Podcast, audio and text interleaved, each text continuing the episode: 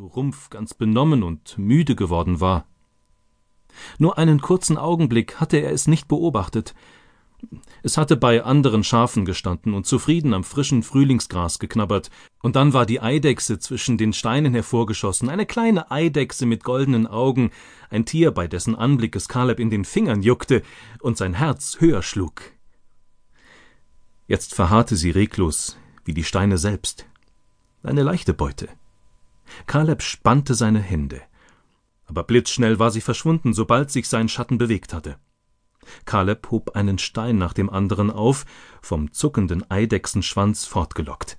Da, da, da war sie wieder, den Kopf emporgereckt, regungslos, wunderschön. Nur ein Augenblick schien vergangen zu sein, doch als Kaleb sich an das Schaf erinnerte und zur Stelle hinüberschaute, an der er es zum letzten Mal gesehen hatte, waren die anderen noch da und grasten, aber das Braune mit den prall hervorstehenden Seiten war verschwunden. Kaleb kämpfte die aufsteigende Panik nieder.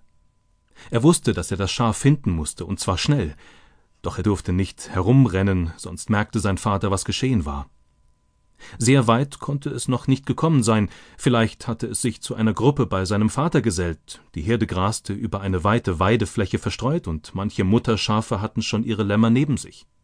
Aber wie sollte er aus der Ferne wissen, welches das Schaf war, das er suchte? Es gab viele braune Schafe in der Herde, wie es auch graue, weiße und gefleckte gab. Sein Vater behauptete, jedes einzelne unterscheide sich von allen anderen.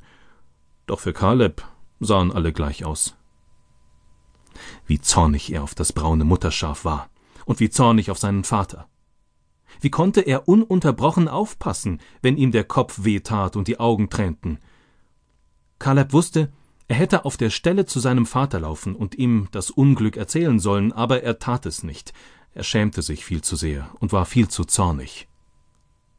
Noch am Morgen hatte ihm Ascher eingeschärft, wie wichtig es sei, Mutterschafe, die bald lampten, besonders gut im Auge zu behalten. Er hatte nicht viele Worte gemacht. Hirten reden gewöhnlich nicht viel, stattdessen singen sie ihren Schafen oft was vor. Aber gerade weil sein Vater ein schweigsamer Mann war, war das, was er sagte, umso wichtiger und unbedingt zu befolgen. Dreimal hatte er Kaleb ermahnt, dieses eine Mutterschaf nur ja nicht aus den Augen zu lassen. Wie konnte Kaleb da jetzt zu seinem Vater gehen und ihm berichten, dass das Tier davongelaufen war? Nein, Kaleb wollte noch etwas warten. Sicher würde das Schaf vor Einbruch der Dunkelheit mit einem Lamm zur Herde zurückkehren. Dann brauchte sein Vater gar nicht zu erfahren, was geschehen war. Doch Stunde um Stunde war vergangen und es war nicht zurückgekommen. Und mit jeder Stunde war es schwerer geworden, dem Vater etwas zu sagen. Ascher wäre am Anfang gewiss zornig gewesen, aber nun würde er sicher noch zorniger sein.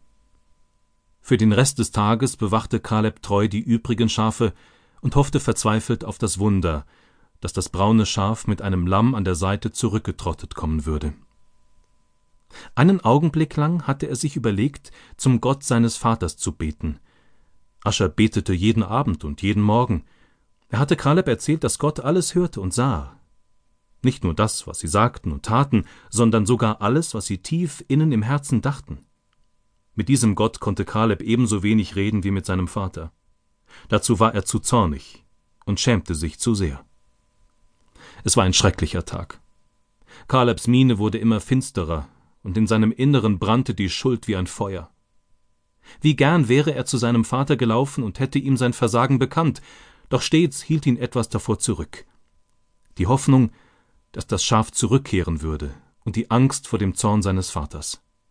Als die Dunkelheit hereinbrach und Ascher die Schafe zählte, während sie sich in den Pferch drängten, bemerkte er sofort das Fehlen des braunen Mutterschafes. In diesem Augenblick wünschte Kaleb, die Erde würde sich öffnen und ihn verschlingen.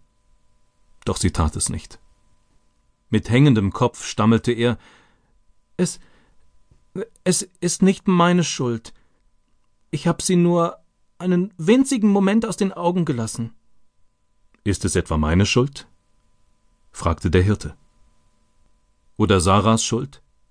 Sie ist nur ein dummes Tier, aber uns hat sie vertraut, dass wir sie beschützen. Kaleb konnte nicht antworten. Der Schmerz in der Stimme seines Vaters grub sich tief in seine Seele.